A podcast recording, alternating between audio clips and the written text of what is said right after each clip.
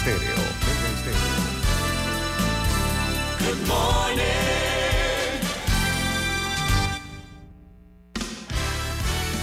La mejor franja informativa matutina inicia a partir de este momento con un análisis completo del acontecer nacional e internacional. Noticiero Omega Estéreo.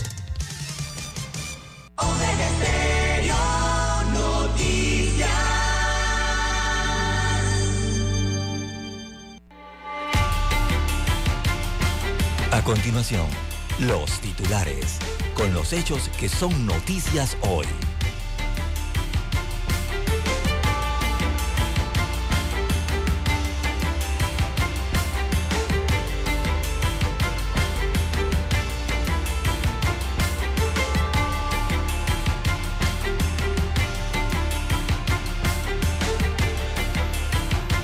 Servicio Nacional de Migración retiene a migrantes venezolanos por alteración del orden público en Chiriquí.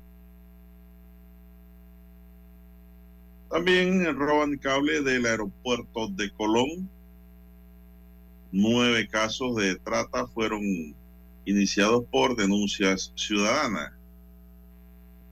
La ausencia del presidente Cortizo en CELAC no debería considerarse como una ofensa, dice la ministra de Relaciones Exteriores. También para hoy, señoras y señores, empresarios abogan por reforma y por un gobierno austero.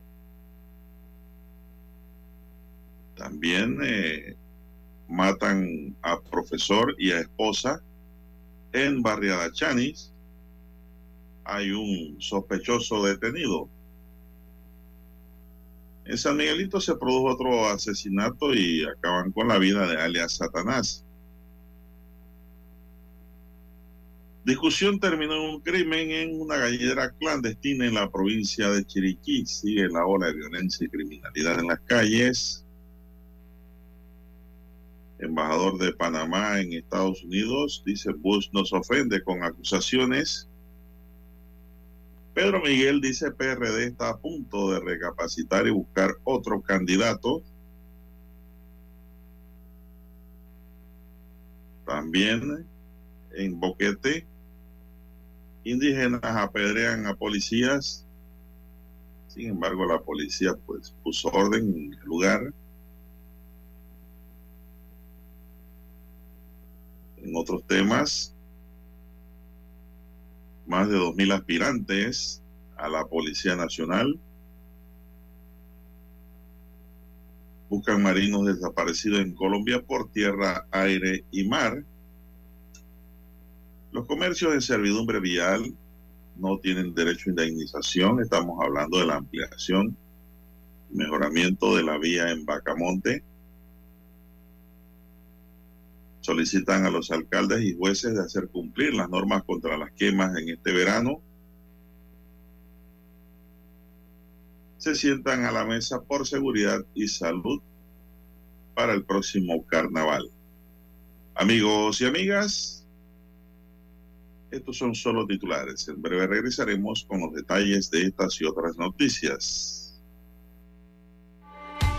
Estos fueron nuestros titulares de hoy. En breve regresamos.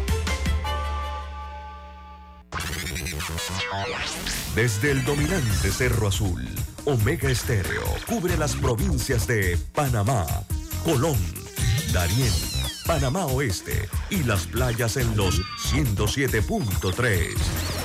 Continúa desde el majestuoso Cerro Canajagua en los 107.5, cubriendo todas las provincias centrales hasta el imponente volcán Barú en los 107.3 para las provincias de Chiriquí, Bocas del Toro y Veraguas. Omega Estéreo para todo Panamá.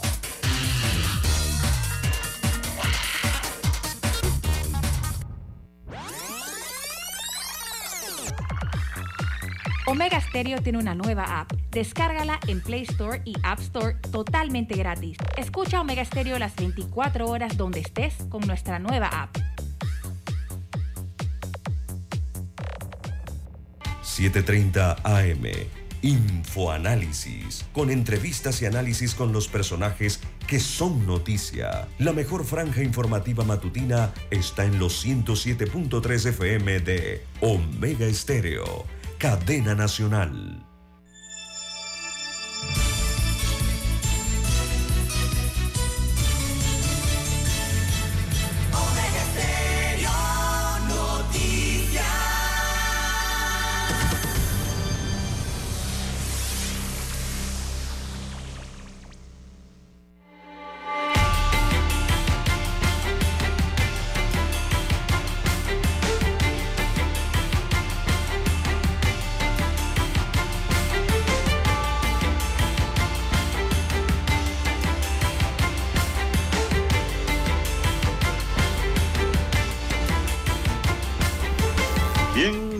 Señores, muy buenos días. Hoy es martes 24 de enero del año 2023 y se acerca la fecha del carnaval. Dani, Dani se está preparando, dice, para este carnaval. En el tablero de controles está don Daniel Arauz Pinto. En la mesa informativa les acompañamos. César Lara.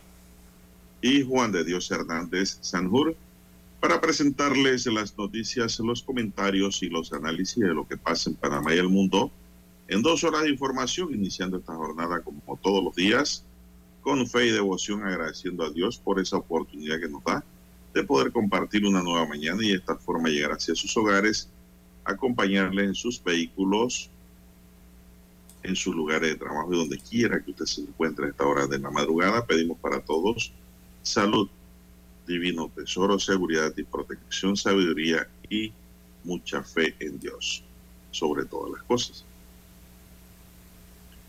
Mi línea de comunicación, mi línea directa es el WhatsApp, es el doble seis catorce catorce cuarenta y cinco, ahí me pueden escribir. Don César Lara está en redes, don César, ¿cuál es su cuenta? Bien, estamos en las redes sociales en arroba César Lara R, arroba César Lara R es mi cuenta en la red social Twitter, Allí puede enviar sus mensajes, sus comentarios, denuncias, fotodenuncias, el reporte del tráfico temprano por la mañana. Usted recuerde esos incidentes o los ya accidentes, bueno, todo lo que usted se encuentre sobre la vía, información que le pueda servir al resto de los conductores. Buenos días, don Daniel, a usted, don Juan de Dios, a todos los amigos oyentes en comarcas, en el área de provincias, en el sector marítimo. Dos señales cubren el territorio nacional. Los que están en omegaestereo.com, cobertura a nivel mundial los que ya han activado su aplicación de Omega Stereo. Eh, si usted no la tiene, usted la puede descargar desde su tienda Android o iOS para su dispositivo móvil o su celular. Y también los buenos días a los amigos en el canal 856 de Tigo, televisión pagada por cable a nivel nacional. Además, los que nos escuchan en Tuning Radio. ¿Cómo amanece para este día, don Juan de Dios? Bien, muy bien, gracias. Espero que estén bien. Usted y don Dani. Bueno, vamos a iniciar de inmediato, amigos y amigas. Son las 5.44 minutos. Dani, ¿hay una pausa o de inmediato iniciamos? Vamos a la pausa, dice Dani. Vamos a cumplir con ese compromiso y regresamos.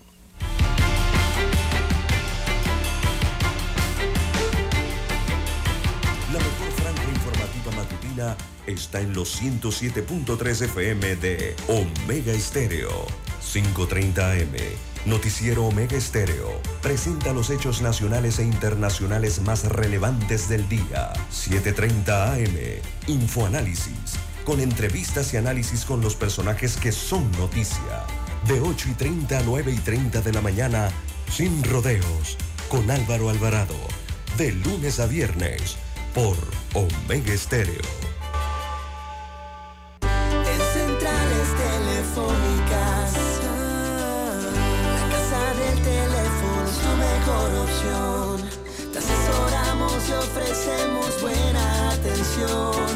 Con años de experiencia trabajando para ti. La casa del teléfono, ubicados en ya Brasil y vista hermosa. La casa del teléfono, líder de telecomunicaciones. La casa del teléfono, distribuidores de Panasonic. Ven a visitarnos. Casa del teléfono. 229-0465 lcdtcorp.com Distribuidor autorizado Panasonic. Para anunciarse en Omega Estéreo, marque el 269-2237. Con mucho gusto le brindaremos una atención profesional y personalizada. Su publicidad en Omega Estéreo. La escucharán de costa a costa y frontera a frontera. Contáctenos 269-2237. Gracias. Omega Stereo tiene una nueva app. Descárgala en Play Store y App Store totalmente gratis. Escucha Omega Stereo las 24 horas donde estés con nuestra aplicación totalmente nueva. Noticiero Omega Estéreo.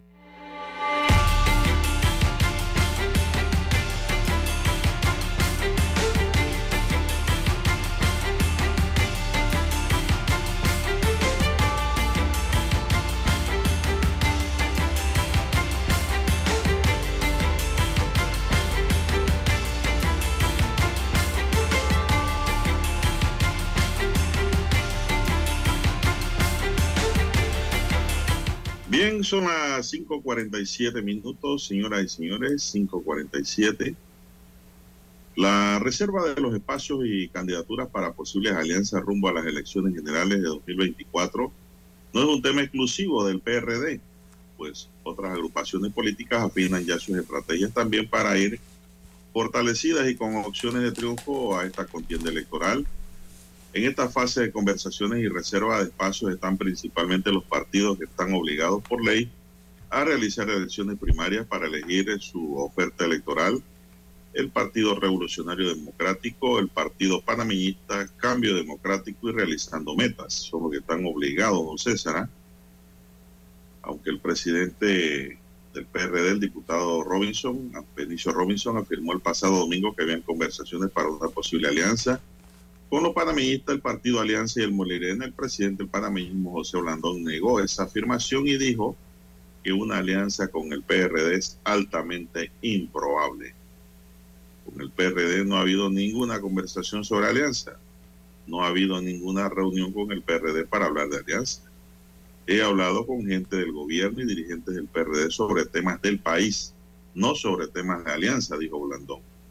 Blandón explicó que el calendario electoral establece que los partidos políticos que van a realizar primarias tienen que convocarlas cuatro meses antes de la fecha que escojan y en esa convocatoria estos partidos tienen que decidir y decir qué posiciones son las que van a primarias y cuáles quedarán reservadas para posibles alianzas. Como las primarias son entre junio y julio, los partidos tienen que decidir entre febrero y marzo, dependiendo de la fecha de sus reservas primarias y respectivas primarias también en qué lugares harán sus reservas. Por eso es la premura de sentarse a conversar con otros partidos. Por eso es que se ha dado algunas conversaciones, algunas informales y otras formales. Agregó que el panameísmo sí tiene una comisión de negociación para ver el tema de reservas solamente con cambio democrático y país.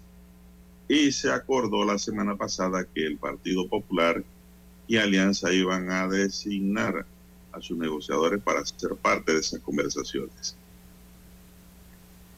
Con relación al tema de las alianzas políticas, el presidente del partido País, José Alberto Toto Álvarez, aseguró que esta agrupación política no ha mantenido ninguna reunión con ningún otro partido que no sean CD, Panameñista, Alianza, Partido Popular y se mantiene en esa línea. Álvarez fue enfático al señalar que el partido país jamás haría una alianza con el PRD, don César. La información que hay sobre ese tema de las alianzas. Bueno, eh, las conversaciones eh, las, pueden tener todos los colectivos políticos, don Juan de Dios, las reformas al Código Electoral, incluso estas que se hicieron a inicios del año 2022, bueno, permiten el tema de las reservas, eh, en, los partidos políticos, eh, a los cargos de elección popular, para establecer alianzas, incluso hasta para eso, ¿no? Se modificó el código electoral recientemente. Así que algunos partidos están pensando hacer eso, otros quizás no. Otros no tendrán primarias, irán directo a otros métodos para elegir a, sus eh, cargos de elección popular. y bueno, los nueve partidos políticos establecidos en el país tienen eso en agenda. Eh, suenan candidatos, ¿verdad? Ya eh, hay, por ejemplo, mire usted, nada más como una carta escrita por un expresidente de la República que irrumpió de la nada, don Juan de Dios, como arremecido, ¿no? El ambiente político, el incipiente ambiente político que hay en el país y, cómo se ha agitado entonces todo dentro de ese colectivo de forma interna, que es el PRD, y eh, cómo se ha agitado la oposición eh, respecto a tan solo esa carta emitida ¿no? por el expresidente de la República, Martín Torrijos Espino, que casualmente suena como uno de los posibles presidenciables del Partido Revolucionario Democrático. Eh, su nombre está entre las opciones que las corrientes, eh, que la corriente entonces del ex secretario general, Pedro Miguel González, presentaría entonces, eh, su nombre, el de Martín Torrijos, en las primarias perredistas que se celebrarán en 11 de julio de este año. González ha dado declaraciones, Pedro Miguel González ha sido un duro crítico de la actual dirigencia del PRD, eh, fundó el denominado Movimiento Bases eh, para el Rescate Nacional dentro de ese colectivo.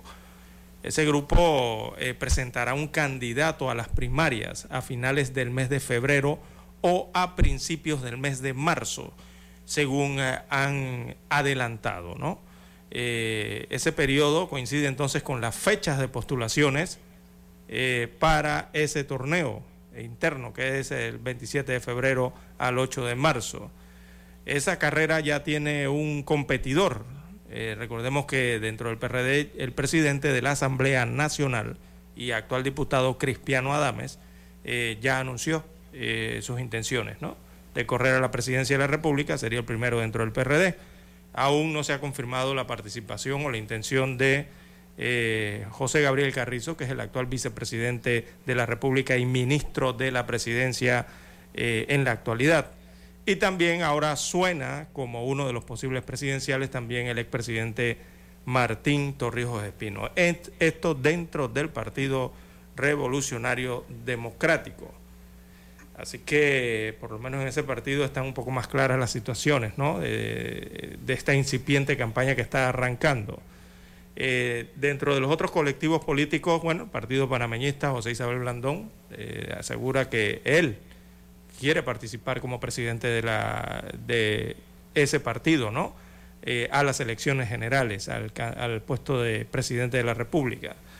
También se ha conocido de Cambio Democrático Rómulo Rux, su intención, aunque allá todavía hay que definir elecciones, parece más claro lo del Partido Panameñista, eh, y el resto de los colectivos, ¿no? donde también se encuentra el movimiento Otro Camino, que claramente allí, evidentemente, su líder, Ricardo Lombana, sería el abanderado, eh, es casi seguro, ¿no?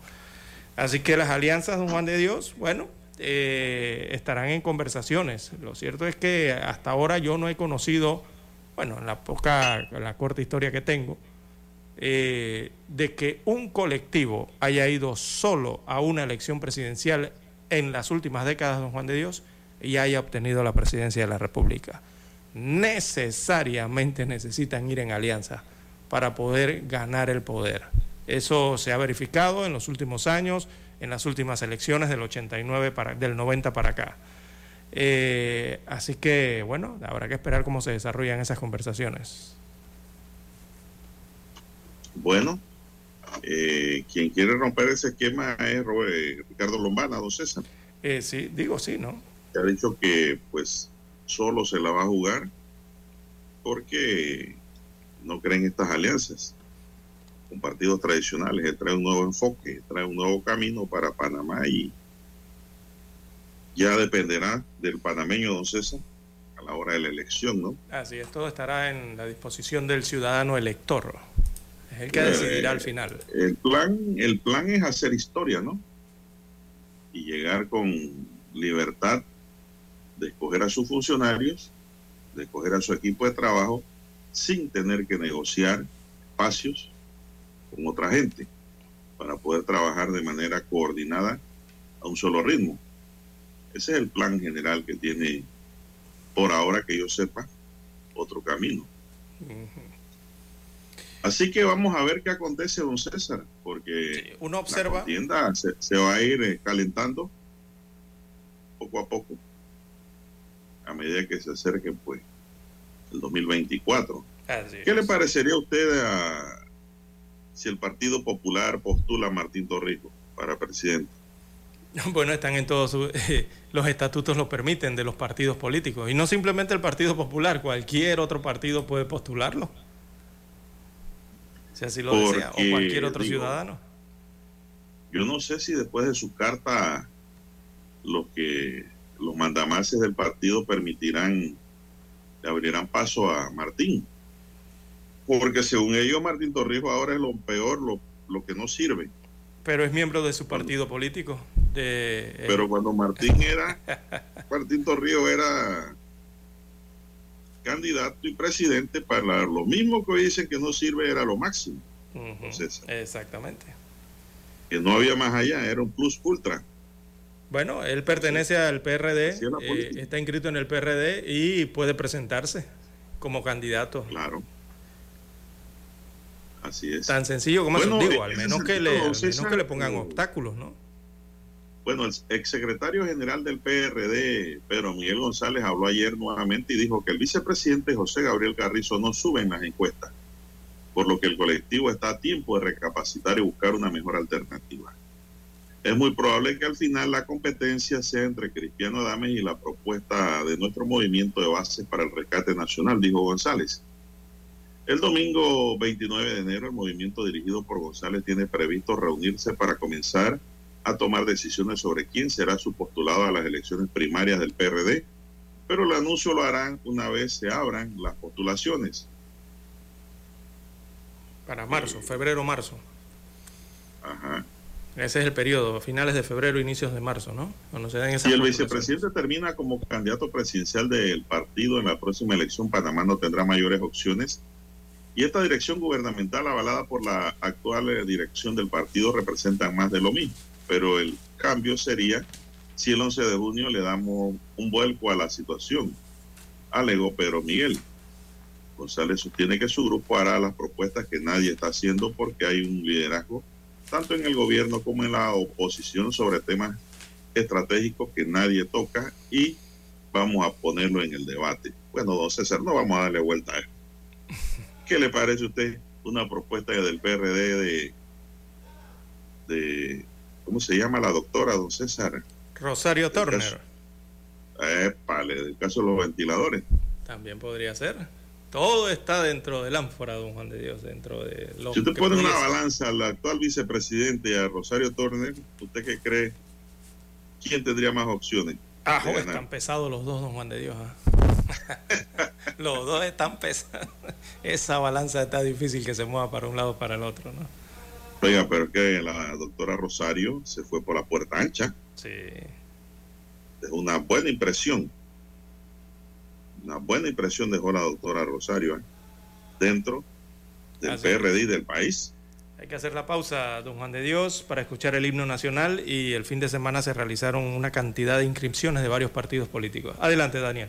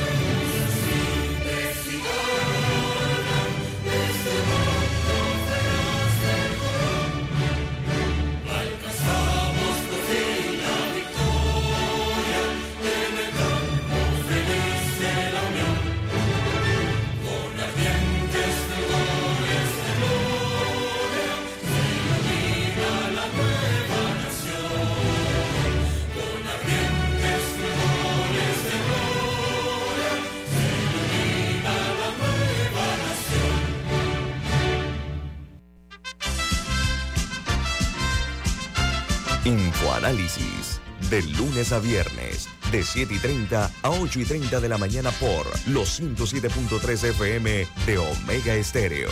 Con Guillermo Antonio Adames, Rubén Darío Murgas, Camila Adames Arias y Milton Enríquez. Infoanálisis, el programa para gente inteligente como usted.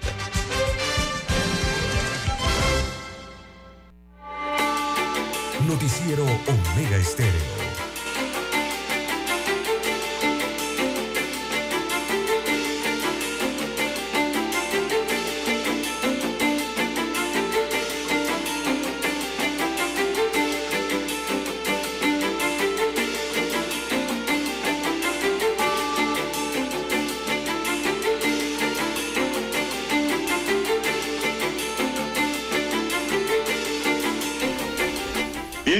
Avanzamos. Son las seis, cuatro minutos, señoras y señores, seis, cuatro minutos. Bueno, César, ayer ocurrió un hecho lamentable, muy doloroso, de verdad. Eh, una pareja de personas de la tercera edad, pues, fueron asesinados. El profesor universitario jubilado Agustín Cáceres Vigil, de 81 años, y su esposa Oneida Suárez Pinzón, de 80 años, fueron asesinados a golpes ayer en la casa 45 de la calle 110 de la urbanización Chanis. Un sujeto de 33 años conocido en el área por realizar trabajos de reparaciones fue aprendido.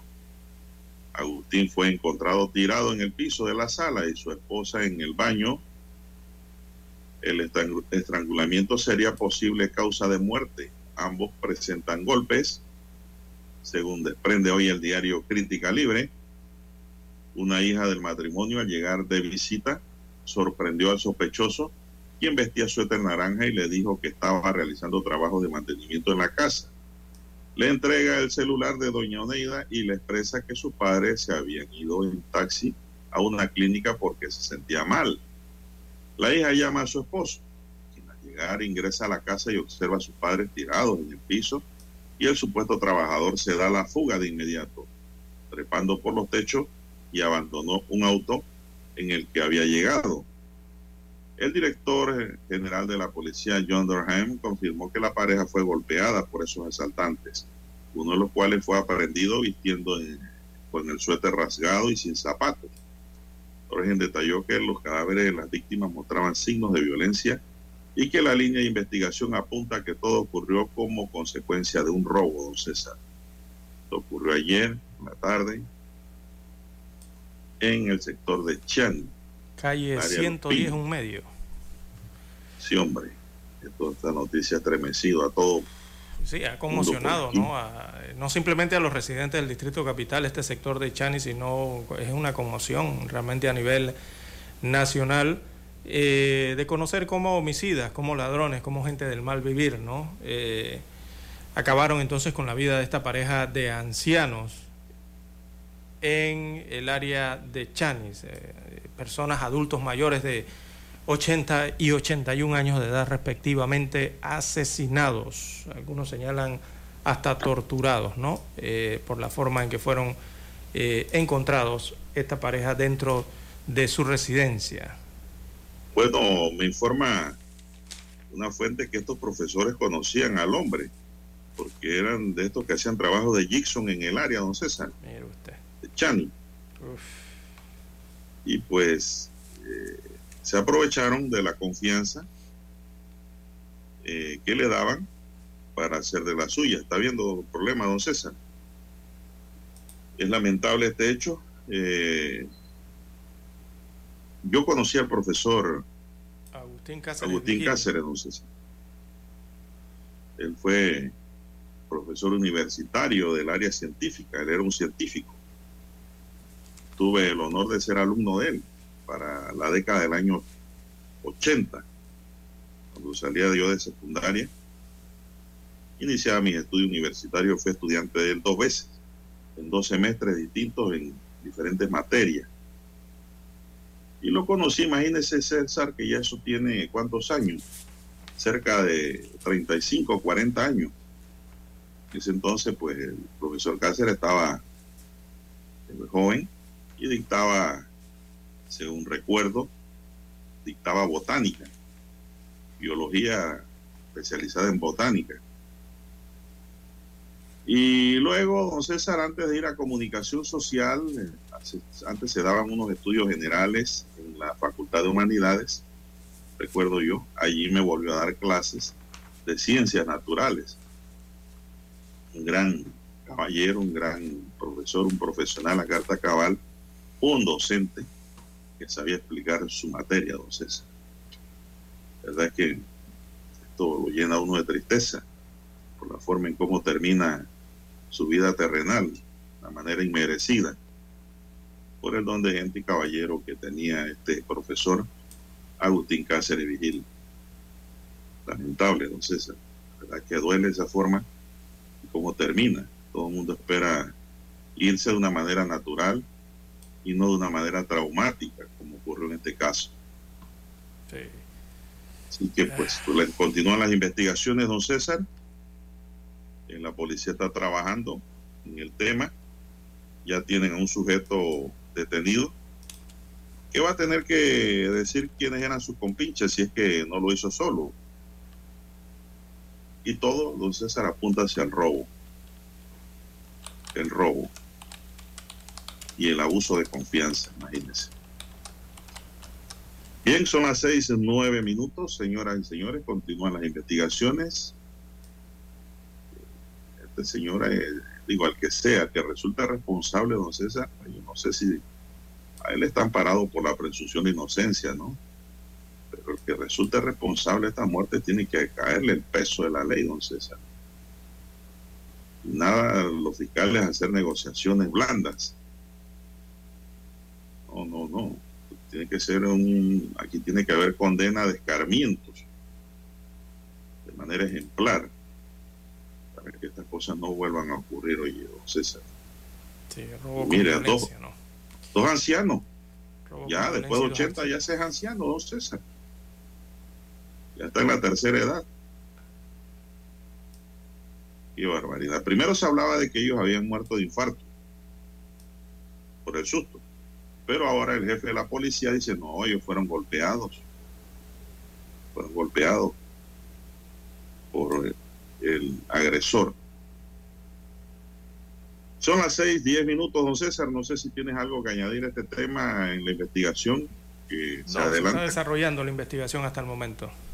No hay más datos al respecto. Bien, las 6.11, 6.11 minutos de, la mañana en todo perdón, el territorio nacional. Bueno, hay que hacer la pausa, don Juan de Dios, y retornamos con más información.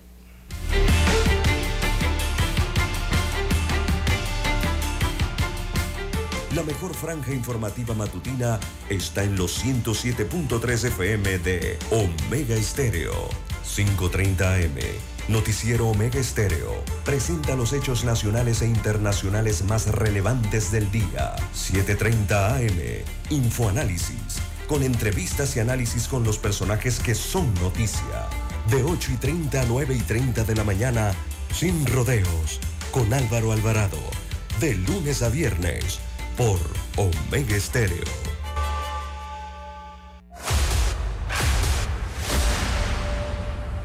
Desde los estudios de Omega Estéreo, establecemos contacto vía satélite con la voz de América. Desde Washington, presentamos el reportaje internacional.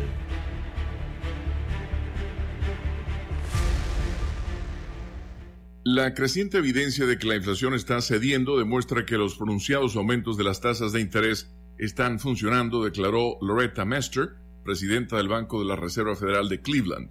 Pero es necesario seguir incrementándolas, añadió, para derrotar definitivamente la mayor inflación vista en Estados Unidos en cuatro décadas. Estamos comenzando a ver los resultados, expresó Mester en entrevista con la agencia AP. Estamos percibiendo indicios de que las cosas se están moviendo en la dirección correcta. Son factores importantes al momento de pensar sobre las políticas que debemos implementar. Otros funcionarios de la Fed también han expresado optimismo recientemente por las cifras más atenuadas sobre inflación y aumentos salariales. No obstante, los comentarios de Mester son notables porque ella forma parte del Comité de Decisiones de la Reserva Federal y es una de las que más apoyan el aumento de tasas de interés para combatir la inflación. Ella ha sido partidaria de muchos de los argumentos que impulsaron a la Fed a actuar más agresivamente el año pasado, expresó Matthew Lucetti, economista de Deutsche Bank. Por lo tanto, los puntos de vista de Mester sirven de presagio sobre qué medidas está dispuesto a tomar el Banco Central estadounidense para controlar la inflación. Los aumentos de precios al consumidor, según cifras oficiales, han estado disminuyendo de 9.1% en junio a 6,5% en diciembre. Sin embargo, debido a que la meta inflacionaria del banco es del 2%, se vaticinan más aumentos de tasas. Los ya aplicados por la institución han casi duplicado las tasas hipotecarias y han causado alzas pronunciadas en el costo de préstamos para comprar automóviles y para negocios y consumidores. También han incrementado el riesgo de una recesión. En cuánto y por cuánto tiempo aumentará la Reserva Federal su tasa referencial probablemente determinará el éxito de la lucha contra la inflación y el efecto que ello tendrá en la economía nacional. Leonardo Bonet, Voz de América.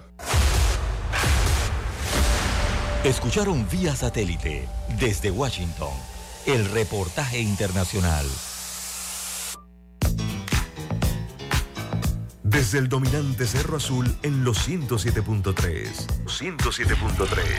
Continúa por el majestuoso Cerro Canajagua en los 107.5 para provincias centrales. Hasta el imponente Volcán Barú. Volcán Barú. En los 107.3. Transmite Omega Estéreo, cadena nacional simultánea. Omega Estéreo, cadena nacional. Noticiero Omega Estéreo.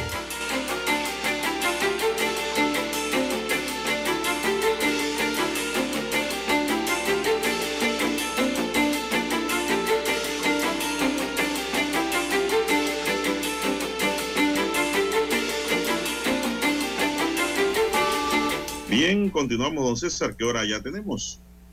6, 15 minutos de la mañana. Avanza la mañana, señoras y señores, a conducir con mucho cuidado. Oiga, don César, hay un problema serio allá en la vía hacia el puerto Bacamonte. Y es que los dueños de 30 locales comerciales ubicados a un costado de la vía hacia el puerto, en Arraiján, provincia de Panamá Oeste, están ubicados ilegalmente sobre la servidumbre vial, según se informó. Así lo aseguró el Ministerio de Obras Públicas a través de un comunicado en el cual añade que desde 2019 se inició el procedimiento de liberación de dicha área a utilizarse en la rehabilitación y ampliación de la carretera autopista Puerto de Bacamonte. Eso ha cogido para allá, don César, un auge habitacional increíble. ¿eh? Sí, dígamelo. Se han construido barriadas para esa área aparte de la actividad comercial que se desarrolla, ¿no? Que necesita esa vía. El MOD advierte en su comunicado que desde esa fecha ha cumplido con el debido proceso, además de reuniones con los microempresarios y autoridades de la alcaldía de Arreján. Aclara la nota que el 5 de diciembre de 2019 se informó a los comerciantes que por encontrarse sus locales en servidumbre vial no tenían derecho a indemnización. Ante esta realidad, el grupo de microempresarios solicitó ser reubicado, una tarea que debía ser canalizada a través de la alcaldía de Raiján. Para julio de 2021 se notificó a los comerciantes del inicio de la obra, además de informarles que para el 17 de enero de este año se procedería a efectuar la diligencia de desalojo con base en lo establecido a la ley 11 del 27 de abril de 2006 y la resolución de mero obedecimiento AL002 de 5 de enero de 2011. No obstante, la acción de desalojo fue suspendida en esa fecha debido a la oposición de algunos comerciantes quienes reclamaban la intervención del alcalde Rolín Rodríguez. Según indica el comunicado del MOB, la acción de los comerciantes mantiene paralizados los trabajos en los tramos 1 y 2 del proyecto, instalación de drenaje, pavimento, construcción de acera y construcción de ciclovías. Además de reubicaciones del sistema potable eléctrico y telecomunicaciones y la construcción del puente intercambiador El Tecal. A la fecha el proyecto ya registra un 40.5 de avances, aunque con esta acción de los comerciantes se pone en riesgo el cumplimiento del tiempo de entrega de la obra e incrementos en los costos indirectos por parte del contratista, don César. ¿Qué le parece esta? Nada, están en servidumbre pública, no tienen permiso, no tienen compra de terreno. Bueno, don Juan de Dios, en algún momento en la historia de los que hacen esto, no simplemente los comerciantes, sino los que invaden eh, la servidumbre pública, saben que, le, que en algún momento va a llegar este tipo de encontronazos y de problemáticas, ¿verdad? Pero bueno, ahora queda el problema social y le queda al Estado en este caso. Así que las autoridades tendrán que ver cómo hacen con estas, eh, estos comerciantes, don Juan de Dios. No, don César, el problema es que los gobiernos locales, los alcaldes empiezan a dar permisos, ¿no? Para eh, establecer negocios. Pero esos permisos no, no indican, don César, que los alcaldes tienen la facultad de entregar tierras Por eso digo, se apoderan que son de uso público de ellos, ¿no? a los, a los comerciantes o pequeños comerciantes. Esa es una oportunidad que le dan los alcaldes para que desarrollen alguna actividad temporalmente, ¿no? Como quien dice, para que sobrevivan, que tengan un- una fuente de ingreso. Claro, y paguen las tasas y todo esto, los impuestos al municipio, ¿no? Para eso se hace. Claro, esos impuestos hay que pagarlos porque están generando, ¿no? Eso es normal, todo el que genera debe pagar, el que genera dinero.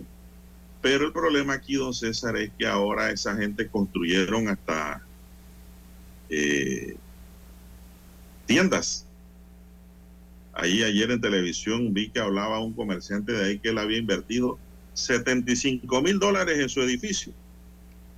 Bueno, En su que no manda a edificación. invertir eso. Si no tiene título de propiedad. Eso se llama ignorancia. Bueno, Eso no se debe hacer. Si usted va a hacer un gasto así, usted tiene que consultar a un abogado, un amigo, no, es que la lógica y, y sentido común le dice que, usted si no debe puede hacer hacer ese algo gasto, no puede de hacer Dios. algo. ¿Y qué le va a decir el abogado? No haga nada.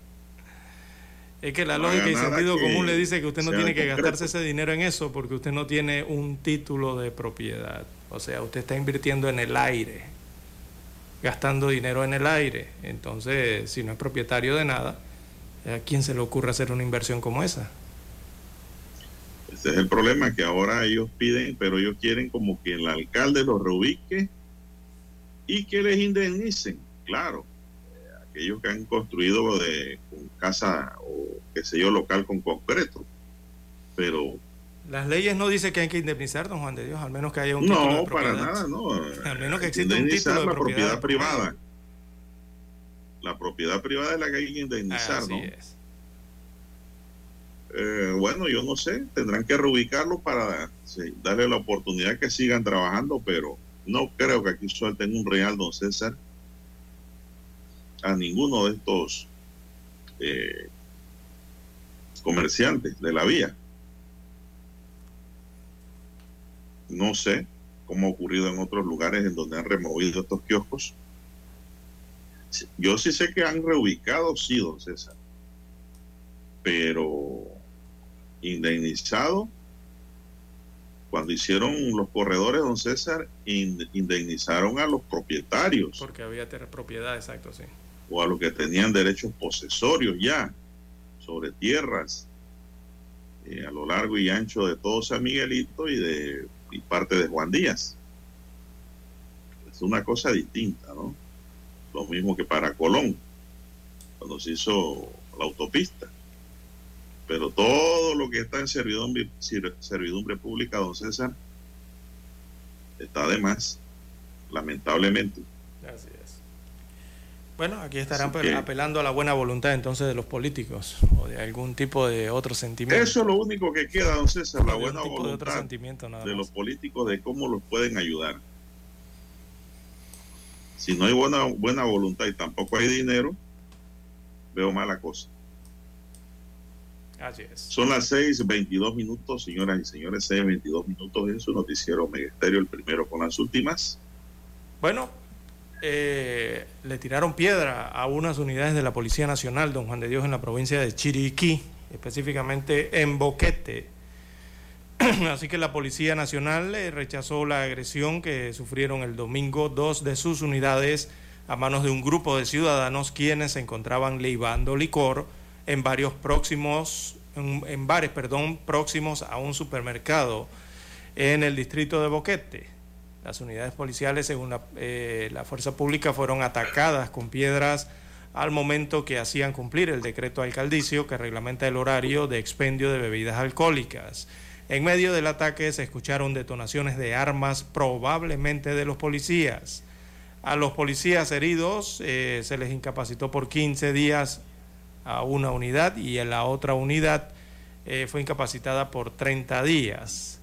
Eh, por este hecho se aprendieron, para ver, se aprenden sí a ocho personas quienes fueron llevadas ante las autoridades competentes, buscando ahí entonces deslindar las responsabilidades de este suceso ocurrido en Boquete, provincia de Chiriquí, en donde apedrean a unidades de la policía en Boquete. Otro incidente más, don Juan de Dios, que se presenta. Bueno, eh, lo cierto es que después que apedrearon a los policías y repartieron palos. Usaron el bastón de mando, como se manda. Eh, señor, repartieron palos con toda esa gente que cayeron en una anarquía y respetando a los uniformados, don César. Y al final de la historia quedaron presos y van a ser condenados por irrespetuosos. Es el lugar donde ocurrió eso, don César. Leí en las redes sociales, le llaman el Cholódromo. Qué curioso, ¿no? Qué lugar. Y nombre para curioso. sí, sí, yo no sabía que existía Cholódromo. Cholódromo. así es, así lo vi en las redes. voy a preguntarle a César si él, ha ido por allá. No, no, no. La última vez que fui a Boquete no existía ese, ese cholódromo. bueno, así es la cosa, don César. Así lo leí. Le iba a preguntar a usted si era que había algún local que se llamaba así. Hay que dar otra vueltita por allá a ver de qué se trata. Bueno, lo cierto es que, don César, eh, lo que hay que saber es que el uniforme de la policía se debe respetar como ciudadano. Así es. Si el policía usted siente que abusó de usted verbal o físicamente, preséntele una denuncia. Claro, tiene los procedimientos. también lo pueden votar. Hay muchas bajas por denuncias presentadas por ciudadanos en contra de policías que también abusan. Pero hay que usar la ley y los canales adecuados de la autoridad. No tirar piedra y golpear. Esa guerra de piedra que cogieron con la policía en el video que vimos. Hombre, eso no se hace. Sí, es, un mal comportamiento ciudadano, evidentemente, ¿no? no, y el alcohol, don César, el alcohol de por medio. Exacto, por, eso digo que es el comportamiento ciudadano. A muchos. Eh, la policía, eh, como brazo ejecutor de las autoridades locales, eh, tienen que cumplir y hacer cumplir las normas, los decretos, las leyes, los estándares, ¿no? que existen en la legislación panameña pero al momento de hacerlo, entonces, bueno, se encuentran con este comportamiento de los ciudadanos. Además de que estaban libando en la vía pública, mire usted el lanzamiento de estos objetos contundentes contra eh, las unidades de la Policía Nacional, ¿no? Y también va en la educación de la ciudadanía, don Juan de Dios. Eh, a veces eh, señalamos lo que ocurre con la policía y, lo que pudiese ser un exceso de fuerza pero eh, en estos otros casos que se han presentado, evidentemente es el comportamiento ciudadano, no, no queda duda. Algo, el mal comportamiento ciudadano. Ocurrido, y sobre todo de chicos, de jóvenes. ¿eh? Falta de educación, don Juan de Dios. Eso fue algo muy parecido a lo ocurrido en Bocas del Toro, ¿se acuerdan? Sí, sí, exacto. Eh, muy parecido en donde un grupo de personas respetó a la policía y los golpeó, pero digo, al final de la historia, ¿quién pierde? El que agreda al policía. Exactamente. Porque usted puede agredir a uno o a dos, pero le va a caer una lluvia de hormigas con palo en la mano y le van a dar duro para que respeten el uniforme. Y luego te, lo procesan penalmente. Sí, no pueden hacer nada porque es un control legítimo al final de la historia. Eh, cuando usted va y los policías, no, es que están libando aquí, no pueden hacerlo, las leyes dicen esto, esto y esto, y los, los decretos dicen esto, entonces es un control legítimo que están ejerciendo. Eh, ¿qué puede hacer el ciudadano? El ciudadano tiene que seguir las reglas, ¿no? Sobre todo estas de seguridad y de prevención. No se les pide mucho, pero eh, lastimosamente, o no sé si las desconocen, eh, sobre todo las nuevas generaciones, don Juan de Dios. Estoy viendo mucho esto con los jóvenes. mucha gente joven cae en, esta, en esto del irrespeto hacia las autoridades y hacia las agencias de seguridad, las agencias policiales, ¿no? Eh, lastimosamente se está presentando esto y yo creo que es producto de que del desconocimiento, don Juan de Dios. No hay educación primero la educación que tiene que ver con los valores cívicos, los morales y la ética, ¿no? Esa es la primera que, hay que impartir aquí. Pero también la que le sigue, don Juan de Dios, que es conocer sobre las leyes, tus derechos, conocer sobre esos aspectos, ¿no? De, cómo seguía la sociedad aquí en Panamá y las normas y los protocolos que hay que seguir. Pero entre los jóvenes eh, no veo que haya eso, don Juan de Dios. El, joven eh, prácticamente sale a agredir inmediatamente cuando se enfrenta a alguna de estas situaciones. Y, hay que tomar cartas en el asunto, ¿no? Ahí tienen las consecuencias. Es educación, es educación. es el problema. No, es respeto. Respeto, don César. Para, Pero eso va en la educación, ¿no? Para respetar, usted no tiene que ir a estudiar a una universidad. Un incidente entre un grupo de migrantes y un conductor panameño se registró también ayer en David, don César, donde incluso salió a reducir un arma blanca, reveló el exdirector de Sinapro, José Donderis. En el video se observa la discusión entre un, el conductor y sus acompañantes y unos migrantes. Migración y la Policía Nacional realizaron un operativo para sacar de las avenidas los migrantes y lograron retener a 21 venezolanos, 15 hombres y 6 mujeres quienes quedaron a órdenes del juez de paz por alteración de la convivencia pacífica tras el hecho registrado en David. Bien, eso ocurrió también allá. Es el tema. Vamos a hacer una pausa. Sí, adelante, vamos a pausa. Vamos a escuchar el periódico. Omega Estéreo, cadena nacional.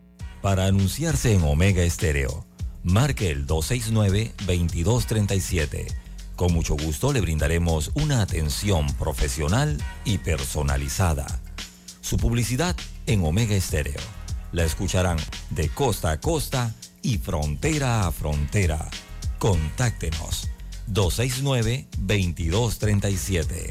Gracias.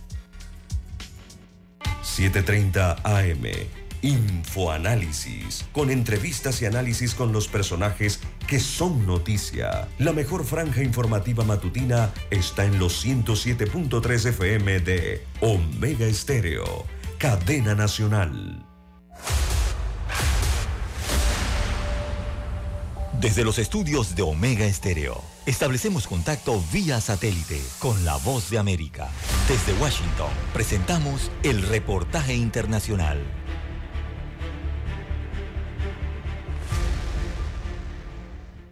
Una de las caras más tristes de la migración es la de los niños que solos atraviesan México para intentar llegar a Estados Unidos. Autoridades de ambas naciones firmaron un acuerdo para fortalecer la protección de la infancia y ayudar a la reunificación familiar. Apenas hace unos días se informó que integrantes del Instituto Nacional de Migración en el estado de Coahuila rescataron a tres menores de edad que se encontraban solas en un islote del río Bravo. Se trató de tres niños de 9, 6 y un año 6 meses de edad, hermanas, originarias de El Salvador. La mayor cargaba a la más pequeña mientras la otra llevaba una mochila en la espalda. Quedaron bajo tutela del Sistema de Desarrollo Integral de la Familia, el DIF. Ante este tipo de situaciones, autoridades suscribieron un memorándum que busca que aquellos menores de edad migrantes que tienen padres o madres en Estados Unidos se reúnan con ellos, no a través de un ingreso irregular por la frontera, que no sean víctimas de traficantes de personas conocidos como polleros, sino que sea a través del DIF. El Procurador Federal de Protección de Niñas, Niños y Adolescentes del sistema DIF, Oliver Castañeda, habló con la voz de América sobre los peligros a los que se enfrentan los menores de edad. Puede implicar una serie de riesgos en que transiten por México y se vean, digamos, expuestos a, muchas cosas, no solo del tema de, de violación de sus derechos humanos, sino también de la comisión de ilícitos en su contra, en donde pueden llegar a ser víctimas de trata o, de tráfico de personas, por ejemplo, o incluso a lo mejor de explotación laboral o, ya otro tipo de delitos este, que atentan contra su integridad física o su vida. De acuerdo con cifras oficiales, de enero a septiembre del 2022 ingresaron a México 45.654 niños, niñas y adolescentes extranjeros, entre ellos 9.986 no acompañados. Sara Pablo Voz de América, Ciudad de México. Escucharon vía satélite desde Washington el reportaje internacional. Noticiero Omega Estéreo. Las noticias impresas en tinta sobre papel. Con ustedes. Escuchando el periódico. Los titulares de las primeras planas de los diarios estándares de circulación en Panamá.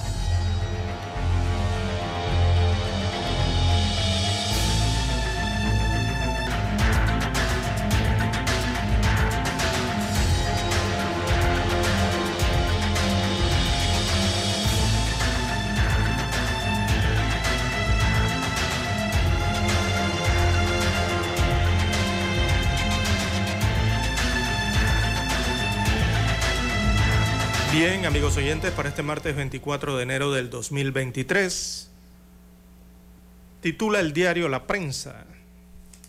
Denuncias la sombra de Sabonge y Rojas Pardini. Es un reportaje de la unidad investigativa del diario La Prensa. Destaca que el titular del Ministerio de Obras Públicas, Rafael Sabonge, y el ministro consejero de facilitación de la inversión privada en la presidencia, José Rojas Pardini, no solo afrontan críticas por sus labores oficiales, sino que estos dos socios también enfrentan el descontento de clientes que confiaron en sus empresas inmobiliarias. Así que al menos 50 quejas ha recibido la Autoridad de la Protección del Consumidor y Defensa de la Competencia, la ACODECO, solo entre el 2019 y 2022, contra cinco sociedades vinculadas a estos dos funcionarios. Sobresalen las denuncias por supuestas cláusulas abusivas y vicios ocultos en sus proyectos, destaca el diario La Prensa. Así que los ministros más cercanos al presidente Laurentino Cortizo enfrentan el descontento de clientes que confiaron en sus proyectos inmobiliarios. Y ahora existen una serie de denuncias. También para hoy el diario La Prensa titula, en tres años la Asamblea Nacional ha gastado 52 millones de dólares en planilla.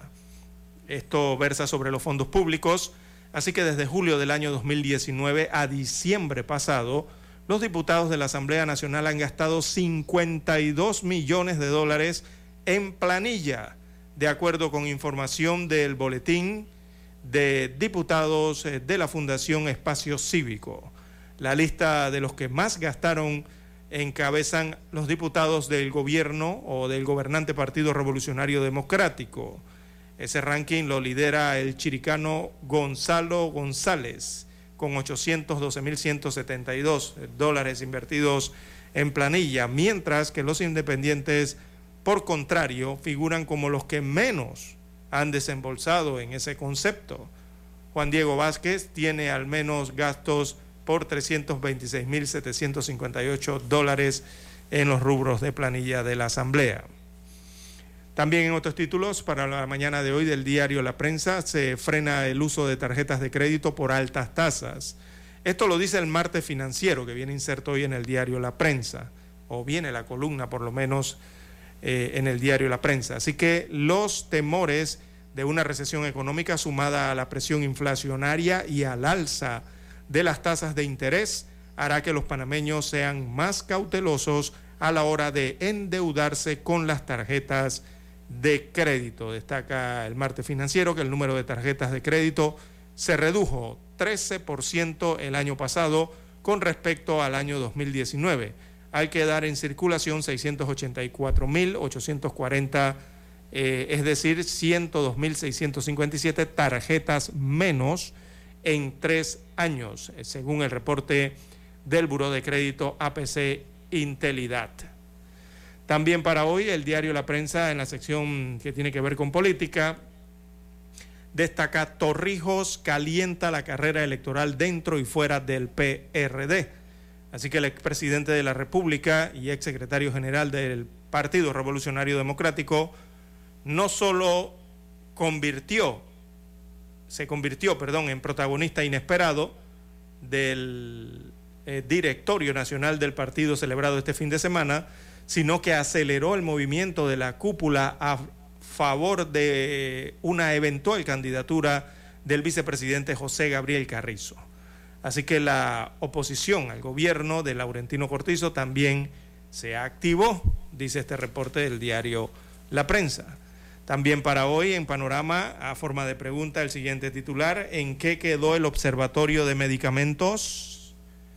En los deportes, Djokovic enfrentará a Rublev en cuartos. La sección Vivir Más eh, destaca el reportaje hoy, más allá de Piqué y Shakira, cómo superar las rupturas. Y el martes financiero proyectan recuperación de los alquileres de oficinas. Bueno, son los títulos del diario La Prensa para la mañana de hoy. Revisemos ahora los que tienen portada el diario La Estrella de Panamá. Bien, la estrella de Panamá para hoy dice, Panamá baja el perfil de su participación en la CELAC. Cuando hay tensiones en países como Perú y Brasil y con una cargada agenda regional por eh, discutir, Panamá no enviará a su jefe de Estado, Laurentino Cortizo. En su lugar, la canciller panameña Yanaida Tiguaney asistirá este martes a la séptima cumbre de presidentes de la Comunidad de Estados Latinoamericanos y Caribeños, CELAC, a celebrarse en Buenos Aires, Argentina. Mandatarios de Ecuador, México, Nicaragua y Venezuela tampoco participarán. Embajador Martínez responde a Jet Bush sobre ayuda a Irán. Panamá prioriza la paz y la seguridad, aseguró el embajador panameño en Estados Unidos, Ramón Martínez.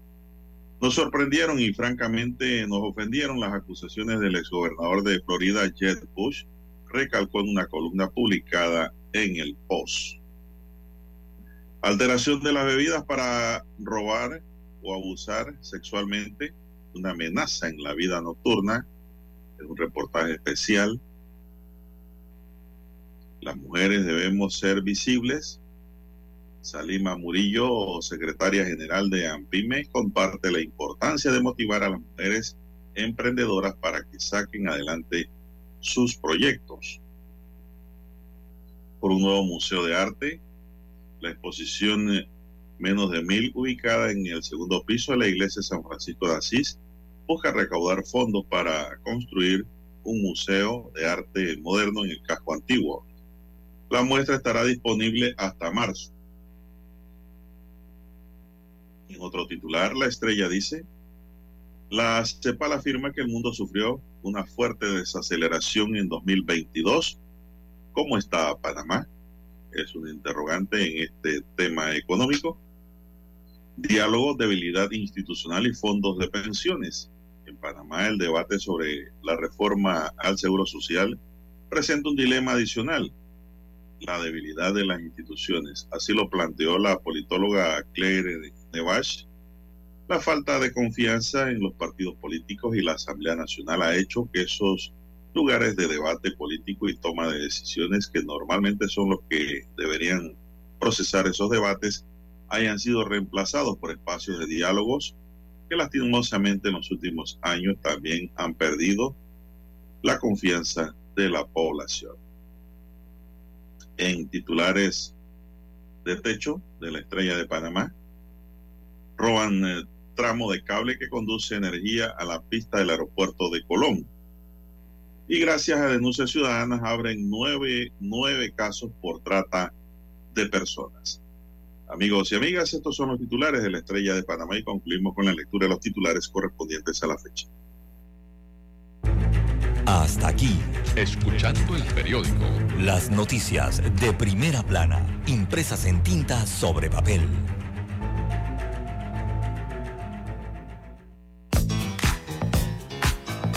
Desde el dominante Cerro Azul en los 107.3. 107.3. Continúa por el majestuoso Cerro Canajagua en los 107.5 para provincias centrales. Hasta el imponente Volcán Barú. En los 107.3. Transmite Omega Estéreo, cadena nacional simultánea. Noticiero Omega Estéreo. Desde los estudios de Omega Estéreo, establecemos contacto vía satélite con la voz de América. Desde Washington, presentamos el reportaje internacional.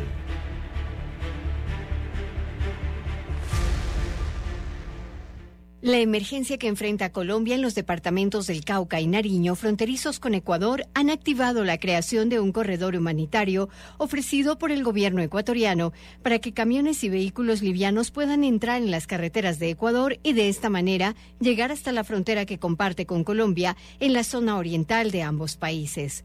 El cruce se da por el puente San Miguel, que no tiene una infraestructura completa como para controlar servicios aduaneros. Sebastián Llanes, ciudadano ecuatoriano que quería llegar hasta Nariño en Colombia, menciona. No entro todavía a Colombia, espero en unos 30 minutos que baje el tráfico para poder entrar. Los vehículos deben pasar por cuatro provincias y el Ministerio de Transporte señaló que se debe hacer el procesamiento de cambio de cabezales, conocido como enganche y desenganche, para poder circular. Los camioneros ecuatorianos inmediatamente se apostaron en la zona de frontera para ofrecer el servicio por un costo de 1.500 dólares por camión, pero al parecer duplicaron la cifra, lo que provocó denuncias de los camioneros colombianos. El presidente de la Asociación Colombiana de Camioneros, Alfonso Medrano, denunció. Los eh, transportadores ecuatorianos inicialmente nos eh, dijeron que nos cobraban 1.500 dólares por pasarnos los trailers por Ecuador y ya hoy cuando salió la caravana no dejaron pasar la caravana y por cada carro que engancharon están cobrando 3 mil dólares. Los camioneros en Ecuador mantuvieron silencio cuando se les consultó sobre el cobro de estos valores. La policía ecuatoriana custodia las caravanas de camiones y vehículos colombianos para garantizar el transporte seguro hasta la frontera en la provincia de Sucumbíos, en el oriente de Ecuador, que limita con el departamento de Putumayo, en la Amazonía colombiana. Esta situación se mantendrá mientras el gobierno de Gustavo Petro habilita una vía que pueda unir los departamentos que quedaron aislados. Giselle Jacome, Voz de América, Quito. Escucharon vía satélite desde Washington el reportaje internacional.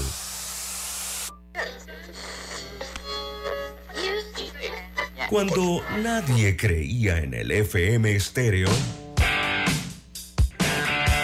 Esta es la nueva generación en radio. Esta es la generación Omega. Construimos el camino que seguirían las demás. Omega Estéreo. 41 años de profesionalismo, evolución e innovación. Problemas de tierra, reclamos por accidentes, despidos injustificados, reclamos de herencias, sucesiones, daños y perjuicios. Todo problema legal civil, penal y laboral, consulte al 6614-1445. Licenciado Juan de Dios Hernández le atiende. 6614-1445. Con atención en Panamá, Panamá Este, Panamá Oeste, Colón, Coclé, Santiago, Herrera y Los Santos. Anote y consulte 6614-1445. Es momento de adentrarnos al mar de la información. Este es el resultado de nuestra navegación por las noticias internacionales más importantes en este momento.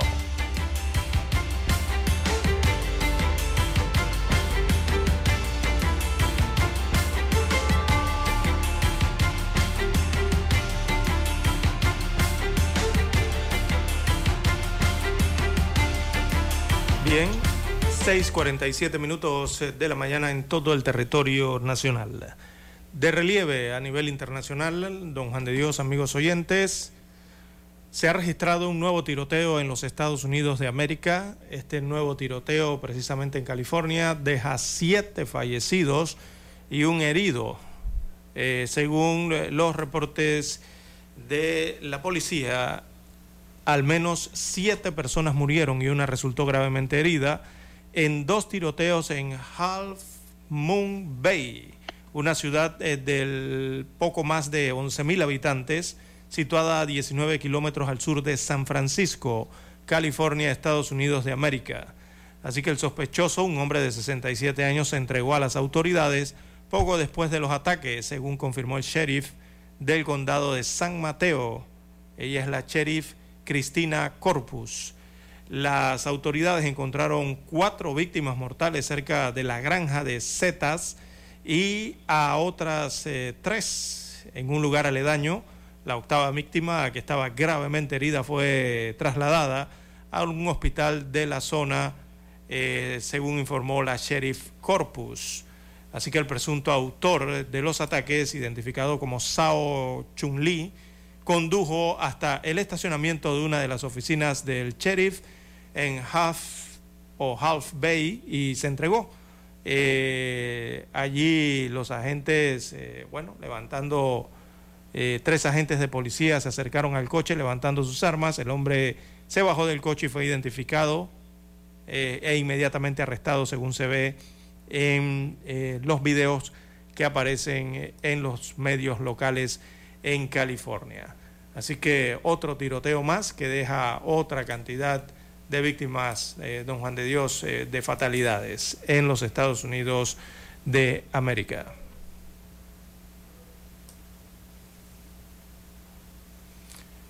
Bien, las 6:49, 6:49 minutos eh, de la mañana en todo el territorio nacional. ¿Qué más tenemos, don Juan de Dios? Bueno, don César, aunque usted no lo crea, nació un bebé gigante en Amazonas. Pesó más de 16 libras. La nota dice que un bebé que nació la semana pasada en el Hospital Padre Colombo, ubicado en el municipio de Parintins, en el interior de Amazonas, rompió el récord brasileño ya que pesó al nacer por cesárea, claro, por donde más va a nacer, 16.15 libras, don César, y midió 60 centímetros de largo. Eso es mucho peso. Un bebé gigante. Según la información divulgada por el hospital, Cleden Santos, de 27 años, madre del bebé, que fue llamado Angerson, se presentó al hospital para una cita de rutina, pero durante la revisión la ginecóloga que la atendía determinó que el bebé era muy grande para el tiempo de gestación que tenía, por lo cual decidió someterlo a una cesárea. Tras el procedimiento, el bebé permanece en una incubadora en condición estable, mientras que su madre se encuentra en buen estado de salud. 16 libras, don César. Fue bastante grande, ¿no? El 16 libras ya viene siendo el peso de, eh, de un niño o un infante, ¿no? De, de, al menos 6 o quizás hasta más, de 9 meses de, de, nacido. Ese es el peso ya para un niño, ya, ya en desarrollo, ¿no? 16 libras aproximadamente, por ahí 18. Pero imagínese Bueno, la madre- recién nacido con 16 libras. Oh, La, eso la sí. madre dice que pensó que su hijo iba a pesar unos desarrollado. 4 kilos. De 4 kilos que pensó la madre que iba a ser su hijo, resultó ser de 7, don César. Imagínese usted. Cuando la ginecóloga vio la situación, dice, ay, no, hombre, aquí hay que intervenir por cesárea. Sí. Usted no va a poder dar a luz este muchachito gigante. Oiga, esa pelvis cómo sufrió. ¿Cómo no? ¿Cómo no? ¿Cómo no? La señora cargó, ¿verdad que sí? ah? Esos son los dolores de la madre, que toda madre, pues, que da, que concibe, pues, pasa por estos momentos. Por eso es que uno dice que madre solo hay una, don César. Así es. No hay reemplazo para esa señora en el mundo. Por eso es que yo siempre digo, hay que querer a las madres, no solo quererlas, demostrárselo, don César. Así es. Bien, don Juan de Dios, 651, eh, también en otras 651. informaciones eh, de carácter internacional, bueno, el, el clima, eh, el clima extraño, ¿no? Sigue haciendo de las suyas. Más de 200 vuelos fueron cancelados en Japón, esto en Asia, ante la mayor ola de frío en una década que se haya medido en el Japón. Así que las temperaturas están bajando en Japón y podrían ser las más bajas. Eh, ya están calculando en- de la última década. Así que los vuelos, eh, los aviones fueron los principales afectados, así que cancelación por esta ola mayor de frío eh, en Japón, especialmente aquellos que salían o llegaban del aeropuerto situado al mar de Japón y las principales aerolíneas también han advertido en las últimas horas que habrá futuras cancelaciones, ya que la nieve ha caído con fuerza allá en Japón en amplias zonas eh, hay nevadas durante las últimas horas. Así que esto ha afectado y se estima que algunas zonas del país podrían registrar las temperaturas más bajas de los últimos 10 años. Y esto no es en los Estados Unidos, esto es en Japón. Allá también están sufriendo de esta ola de aire frío eh, intenso. Bien, las 6.53 minutos de la mañana en todo el territorio nacional. Bueno, trabajadores de la educación pública y de otros sectores del Estado se han manifestado y por tercera semana consecutiva para pedir un salario digno en varias ciudades de Venezuela. En Caracas los manifestantes han marchado hasta la sede de la Fiscalía y las movilizaciones se han reproducido en otros estados como Mérida, Táchira, Trujillo, Zulia, Lara, Anzotegui, Portuguesa, Apure, La Guaira, Amazonas, Nueva Esparta, eh, Guárico y Monagas, informa el portal del diario venezolano El Universal. Con hambre y miseria no hay educación. Han sido algunas de las consignas de los docentes durante la manifestación. El presidente de la Asociación de Profesores de la Universidad Central de Venezuela, José Gregorio Alfonso, ha explicado que plantea que el sueldo sea superior al coste de la canasta básica, más de 400 dólares y tal, y como señala el artículo 91 de la Constitución. Sin embargo, han planteado que están abiertos a negociar con las autoridades si estas presentan una propuesta por un monto menor. En cualquier caso, Alfonso aseguró que hasta el momento no hay voluntad de negociar por parte del gobierno de Maduro. 654. Bien, las 6.54 minutos de la mañana. También hay que informar que eh, Álvaro Colom, expresidente de Guatemala acusado de corrupción, falleció a los 71 años de edad. Eh, se trata del expresidente guatemalteco que gobernó entre el 2008 y 2012. Falleció la noche de este lunes tras sufrir problemas de salud, según confirmaron diputados del partido que lo llevó al poder. Tenía 71 años de edad. Durante su gestión apoyó la lucha contra la corrupción de una comisión de Naciones Unidas que más tarde lo investigó y lo llevó a prisión. Lamenta, eh, lamentan entonces profundamente el fallecimiento del expresidente. Eh, señalan eh, desde el Partido Unidad Nacional de la Esperanza, refiriéndose a las convicciones democráticas que tuvo el expresidente. Recordemos que este exmandatario fue procesado y detenido por fraude y peculado por un presunto defalco al sistema de transporte público en Guatemala. Él estuvo preso también durante varios meses, el expresidente Álvaro Colón, que eh, ha entregado su alma al Creador el día de ayer. Bien, don César, bueno, ¿a qué le parece si ya vamos retornando al plano nacional, don César? Adelante. Vamos a entrar ya en lo que es el plano nacional. Así es, eh, solicitan a los alcaldes y jueces hacer cumplir las normas contra las quemas. La directora regional del Ministerio de Salud en Chiriquí, Gladys Novoa, aseguró ayer que se han incrementado las quejas en la institución ante el aumento de la quema de basura y herbazales durante la época seca, lo que se convierte en un problema de salud para la población en general. Estamos solicitando a los alcaldes y jueces de paz cumplir con las normas que prohíben la quema de basura ante el incremento en el número de denuncias que se reciben a diario en el Ministerio de Salud, afirmó la funcionaria. El Ministerio de Salud viene atendiendo estas denuncias a través del Departamento de Saneamiento Ambiental, donde diariamente las personas afectadas por estas quemas han demostrado que su salud ha sido perjudicada. Agregó que en el caso de la quema de herbazales no solo se pone en riesgo la salud, sino las viviendas que corren el riesgo de quedar envueltas en llamas también. Entonces, ocurriendo en Chiriquí. Bueno, no solo en Chiriquí, yo diría que en todo el interior, don César. exactamente, en todo eh, el interior, no en esta temporada eh, seca. También llegan eh, otras denuncias, don Juan de Dios, precisamente que tienen que ver con alcaldes.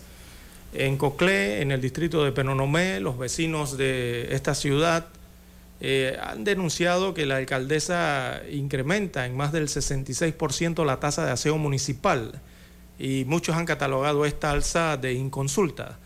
Así que se trata de residentes del distrito de Penonomé que señalan que la tarifa de aseo urbano que cobra el municipio de Penonomé a cargo de Paula González fue aumentada y ahora es de 5 balboas, cuando habitualmente pagaban 3 balboas, esto el año pasado.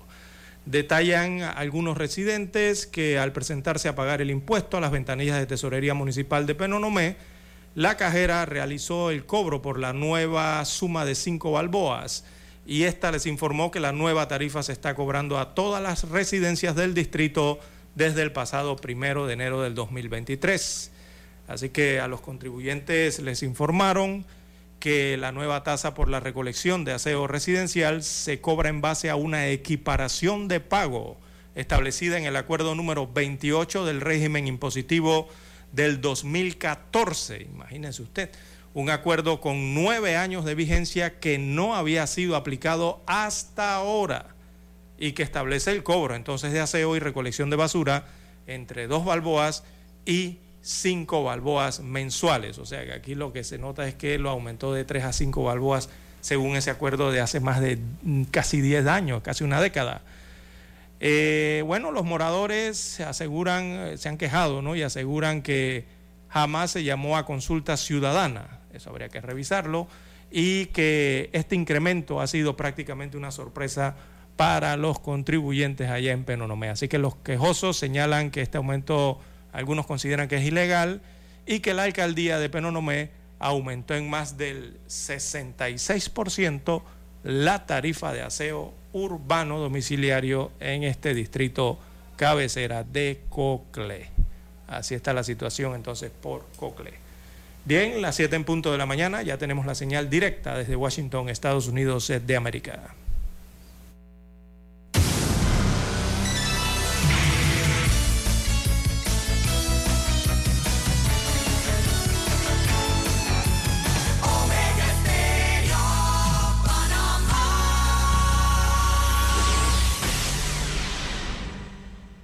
El satélite indica que es momento de nuestra conexión. Desde Washington vía satélite y para Omega Estéreo de Panamá, buenos días América. Buenos días, América. Vía satélite. Desde Washington.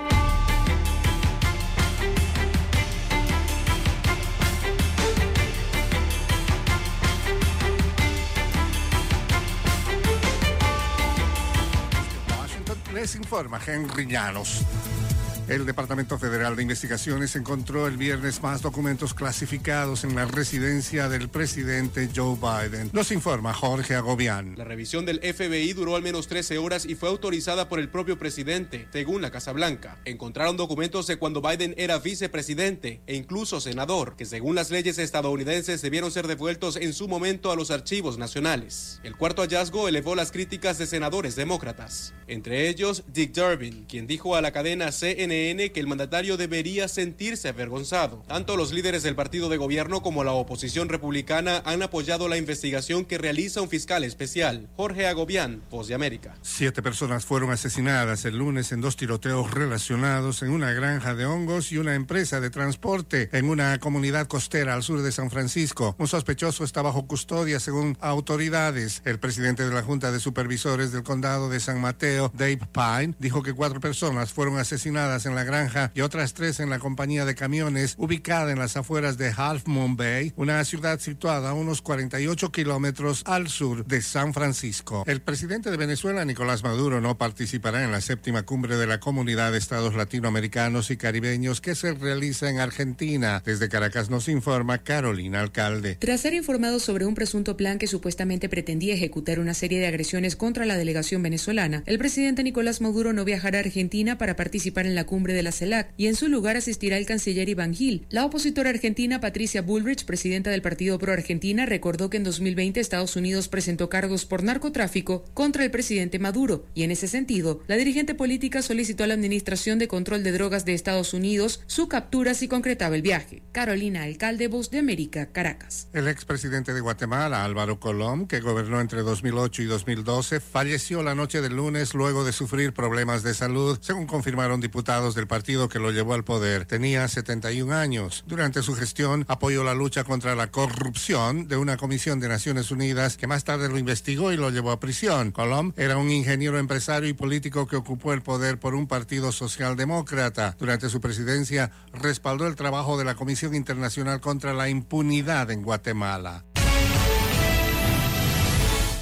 Han pasado tres años desde que el coronavirus surgió en Wuhan, China, se extendió por todo el mundo y luego evolucionó a través de muchas mutaciones y variantes. A pesar de la inmunidad colectiva decente y las altas tasas de vacunación en los Estados Unidos, una subvariante altamente contagiosa, la XBB1.5, mantiene en alerta a los investigadores médicos. El doctor David Dowdy es epidemiólogo de la Escuela de Salud Pública John Hopkins Bloomberg y remarca. Es parte de la familia más grande de Omicron, pero es una que realmente se está afianzando aquí en Estados Unidos y se estima que está causando alrededor del 40% de todos los casos de COVID-19 en el país en este momento, dijo. Los estadounidenses han visto un aumento de la enfermedad durante los meses de invierno con la combinación de gripe, enfermedades respiratorias como la influenza y el COVID-19 que a veces abruman los sistemas hospitalarios. Los expertos creen que las infecciones por gripe e influenza ya han alcanzado su punto máximo y que las variantes del coronavirus tienen síntomas más leves que las anteriores, pero advierten que las personas y los sistemas de salud deben mantenerse alerta, como destaca el doctor Tom Frieden, quien encabeza Resolver to Save Life. La conclusión es que el COVID llegó para quedarse. Los sistemas de atención médica deben ser resistentes, deben abordar los desafíos de personal en enfermería y otras áreas. La gente necesita vacunarse contra la gripe y el COVID. Las personas que están preocupadas o que están en riesgo cuando hay mucha propagación deben considerar usar mascarilla en ciertos lugares interiores. Entonces, esta es la nueva normalidad, dijo. En tanto, en China, en una historia diferente, el gobierno apenas comienza a informar un gran número de muertes por COVID-19 luego de una relajación de sus políticas de cero COVID que impuso grandes restricciones al movimiento de personas y que ahora, al estar expuesto al ambiente, elevan el número de contagios. Héctor Contreras, Voz de América, Washington. Desde Washington vía satélite y para Omega Estéreo de Panamá hemos presentado Buenos Días América. Buenos días, América. Vía satélite. Desde Washington. Omega Estéreo, cadena nacional. Problemas de tierra, reclamos por accidentes, despidos injustificados, reclamos de herencias, sucesiones, daños y perjuicios. Todo problema legal civil, penal y laboral, consulte al 6614-1445. Licenciado Juan de Dios Hernández le atiende. 6614-1445.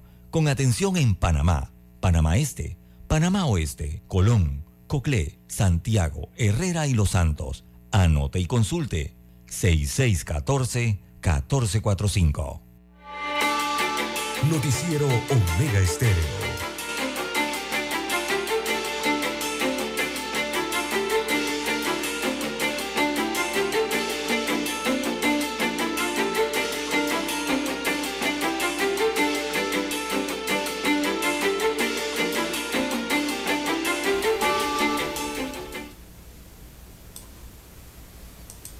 Bien, las 7.6, 7.6 minutos eh, de la mañana en todo el territorio nacional. En más informaciones eh, para la mañana de hoy, amigos oyentes, bueno, asesinan a Satanás en San Miguelito. Este es el alias de uno de los ciudadanos eh, de nombre Mois Ulises Figueroa Ávila. Fue asesinado el día de ayer en la comunidad de la Invasión en Rogelio Sinanto, Rijos Carter, en el distrito de San Miguelito. Así que se conoció que el alias Satanás, de 40 años, estaba cerca de su casa vendiendo verduras. Esto en la vía, eh, en una vereda, ¿no? Cuando los vecinos solo escucharon las detonaciones y al salir vieron el cuerpo tirado en el piso. Así que la víctima, quien vestía suéter blanco, pantalón corto de color azul y unas chancletas, falleció de inmediato, por lo que unidades acordonaron la escena para el levantamiento del cuerpo. Hasta el momento el móvil de este crimen se desconoce y ya suman 10 los asesinatos ocurridos en el distrito de San Miguelito. Eh, me parece que la estadística iba por 11 ya en San Miguelito. Así que otro hecho más de sangre registrado en el populoso distrito de San Miguelito, aquí dentro de la provincia de Panamá.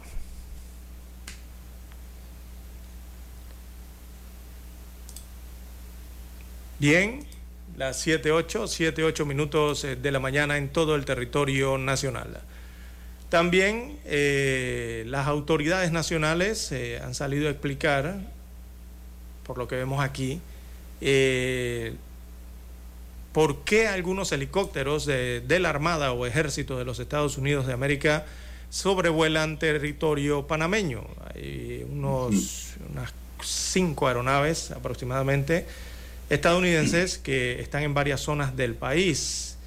Eh, ellas están eh, por el ejercicio humanitario junto con el Senan y otras entidades que son solicitudes, no son pedidos que hace el gobierno de la República de Panamá al gobierno de los Estados Unidos de América o a la Fuerza Bravo, eh, que brinda entonces el transporte para entregar eh, o llevar algún tipo de ayuda humanitaria a ciertos puntos del país. Eh, esto lo aclaran luego de que varias personas observaran el sobrevuelo de helicópteros de los Estados Unidos de América, principalmente aquí en Ciudad de Panamá, eh, el área de Arraiján específicamente, y se conoció que actualmente se desarrolla entonces este ejercicio humanitario para llevar insumos a áreas de difícil acceso, específicamente en la comarca Nove Buglé. se ha informado que van a construir unas escuelas modulares, o sea, aulas modulares eh, para educación allá en las áreas más difíciles de, la comarca Nave Buglé. Esto a pedido del gobierno eh, de Panamá.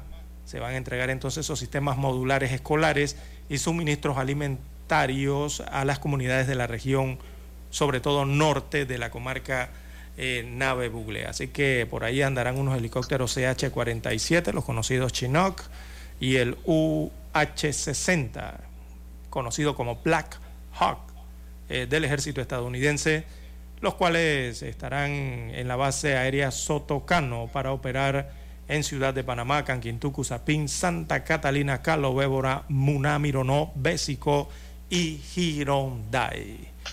Eh, los estarán viendo Bien. entonces por estas áreas pero llama la atención, don Juan de Dios. Mire, ustedes están construyendo unas escuelas, ¿no? En estas eh, áreas de la comarca Nave Buglé. Oiga, increíble que aquí el gobierno, el Estado panameño no pueda suministrar estas escuelas en estos puntos de la República de Panamá. Aquí hay un presupuesto de 27 mil millones de dólares y bueno, eh, se tiene que estar pidiendo entonces constantemente apoyo o ayuda a gobiernos extranjeros para realizar una labor principal que debe realizar el Estado panameño, que básicamente tiene tres puntos principales o labores principales, que son la educación, la salud y la seguridad. Esos son los pilares fundamentales eh, de un Estado y a los cuales el gobierno, quien administra, eh, debería darle prioridad. Bien, don César, bueno, la nota que ayer pues enluteció la- las redes sociales y los medios fue que el profesor universitario jubilado Agustín Cáceres Vigil de 81 años y su esposa Oneida Suárez de 80 años fueron asesinados a golpes en la casa 45 en la urbanización Chanis. Un sujeto de 33 a- 33 años conocido en el área por realizar el trabajo de reparaciones fue el aprendido por la Policía Nacional. Eso ocurrió ayer, don César. Y de paso me aclara aquí el amigo Sergio Gómez, es biólogo, es abogado, don César, dice que el profesor que nos dio clases a nosotros de biología era Gerardo Cáceres, que ya falleció también. Y el profesor Agustín Cáceres era profesor universitario, pero de la Facultad de Economía y de Administración de Empresas. Así que vale la aclaración, muchas gracias. También me habló el profesor Federico Ardila, que pues, fue catedrático en la Universidad de Panamá, y me corrobora la información en ese mismo sentido. El profesor Agustín Cáceres Vigil, de 81 años, que pues falleció a manos de delincuentes, era profesor de Economía y Administración de empresa, dos facultades distintas, ¿no? Aclarado, don César, pero sí, Gerardo Cáceres fue profesor nuestro, dice Sergio, de, profesor de botánica. Ese es otro profesor de, con un apellido parecido o igual. Así es. Son las 7:12 minutos, señoras y señores. Eh, 7:12 minutos. Tocábamos ayer el tema de los indocumentados en eh, la ciudad de David, ahí en el distrito de David, en la provincia de Chiriquí, hacia el occidente del país. Eh, la problemática que están presentando y las denuncias constantes que hay de los ciudadanos eh, en este punto. Bueno, don Juan de Dios, precisamente ayer, en horas del día, panameños inmigrantes protagonizaron un altercado allí, precisamente en ese semáforo al que nos referíamos el día de ayer en la provincia de Chiriquí. Así que este incidente entre un grupo, incidente, perdón, entre un grupo de inmigrantes y un conductor de nacionalidad panameña se registró ayer, allí en David, donde incluso salió a relucir un arma blanca, reveló el exdirector del SINAPRO, José Donderis. Es que sacaron un machete en pleno semáforo. Así que este incidente entre un grupo de migrantes y un conductor panameño, eh, el video se observa la discusión entre el conductor y su acompañante y estos inmigrantes. Migración y la Policía Nacional realizaron un operativo para sacar de las avenidas a los eh, inmigrantes y lograron retener a 21 venezolanos, 15 hombres y 6 mujeres, quienes quedaron a órdenes del juez de paz por alteración de la convivencia pacífica tras el hecho registrado el día de ayer. Eso es allí donde está el, el mall, creo que se llama Federal Mall, en la provincia de Chiriquí, donde están estos semáforos. Allí se produjo ese incidente en donde salió a relucir esta arma blanca, un machete, ¿no? Eh, porque allí los migrantes eh, se dedican lastimosamente a solicitar eh, dinero, a pedir dinero o a limpiar los parabrisas de los automóviles y parece que no hay muy buena conducta en el sector. Bien. Bueno, don César, muchos jóvenes quieren ser policías y eso no está mal, eso está bien. Jóvenes de diversas partes del país sintieron el llamado de la patria para proteger y servir a la ciudadanía una vez culminaron en diciembre de 2022 sus estudios secundarios, acudieron al Departamento de Reclutamiento y Selección para formar parte de la primera institución de seguridad que alcanza una cifra récord de 2.095 aspirantes para este 2023. Estos jóvenes deben realizar exámenes de conocimiento general, psicológico y físico previo a su ingreso al Instituto Superior Policial Presidente Belisario Porras, donde tendrán una formación integral por 11 meses. La provincia de Coclé, Veraguas y Boca del Toro son las zonas policiales con más jóvenes inscritos, aseguró la mayor Elaine Delgado de Cedeño, jefa del Departamento de Reclutamiento y Selección de la Policía Nacional. La mayor Cedeño agregó que una vez los aspirantes pasen los filtros para su ingreso, se convertirán en estudiantes y tendrán la, tendrán la oportunidad de prepararse para obtener el técnico superior en seguridad pública. La idea es formar profesionales bajo los principios de una cultura de legalidad que va acompañado de una orientación para garantizar, mantener y restablecer la seguridad en todo el territorio nacional. Sí, hay más de policía. 2.000 jóvenes aspirantes a la policía, don César. Panamá es uno de los países que más policía tiene por cada per cápita, eh, digámoslo así, ¿no? Por cantidad de habitantes. Eh, Lo que habría que ver es cuántos se jubilan por año. sí hay policías en Panamá. Bien, las 7, 16 minutos, la pausa y retornamos. Noticiero Omega Estéreo. A esta hora establecemos contacto vía satélite desde Washington. Gracias a Banco Aliado. 30 años. ¿Qué quieres crear? se convoca a los ciudadanos de todos los distritos electorales de la República de Guatemala a elecciones generales. Así se dio el banderazo de salida para el proceso electoral que tendrá su fecha más importante el domingo 25 de junio con opción a una segunda vuelta. Si en la fecha señalada en el artículo cuarto del presente decreto de convocatoria ninguna planilla presidencial obtuviere por lo menos la mitad más uno de los votos válidos emitidos, deberá llevarse a cabo la segunda elección el domingo 20 de agosto. Los guatemaltecos en el extranjero podrán votar únicamente de forma presencial. En los Estados Unidos de América se llevará a cabo únicamente la elección de presidente y vicepresidente de la República, definiéndose cuatro circunscripciones electorales en el extranjero que incluyen a 15 ciudades en California, Texas, Florida, Georgia, Carolina del Norte y del Sur, Virginia, Nueva York, Nueva Jersey, Illinois y Nevada. Para iniciar con el proceso fueron juramentadas las juntas electorales departamentales, que son las responsables de velar porque todo marche adecuadamente en sus jurisdicciones. Son las juntas que el sistema electoral guatemalteco tiene contempladas para garantizar la legalidad del proceso electoral también se elegirá a 160 diputados del Congreso de la República, 340 alcaldes y 40 diputados del Parlamento Centroamericano. Eugenia Sagastume, Voz de América, Guatemala. Banco Aliado, cumpliendo 30 años en el mercado, te invita a generar hasta el 3% con su cuenta Más Plus. Banco Aliado, 30 años. ¿Qué quieres crear? El reportaje internacional llegó a ustedes gracias a Banco Aliado. 30 años. ¿Qué quieres crear? Noticiero Omega Estéreo.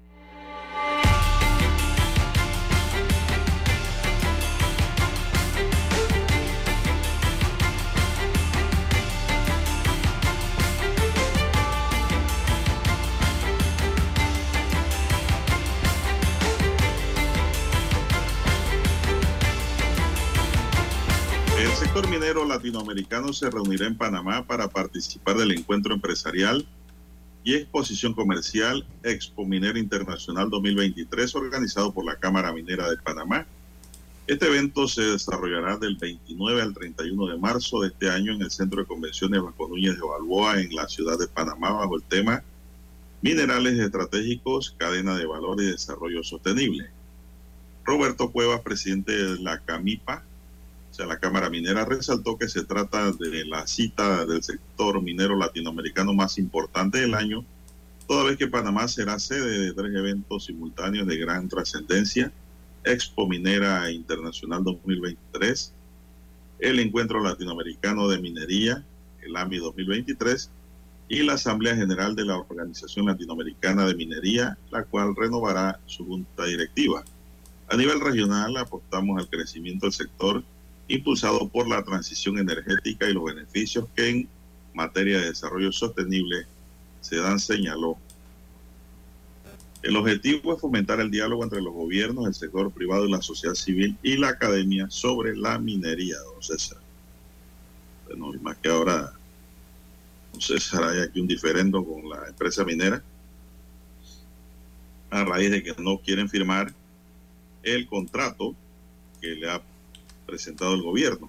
Y a raíz de que no se logre el acuerdo, ¿no? ¿Y en qué momento ¿no? llega este importante eh, cónclave eh, de la minería regional o mundial aquí en Panamá? Nos ha informado más por parte de la 7:20. comisión que lleva el análisis de, de estas negociaciones con la minera, ¿verdad, don Juan de Dios? No he escuchado más en una semana, por lo menos. Eh, actualmente no sabemos más nada.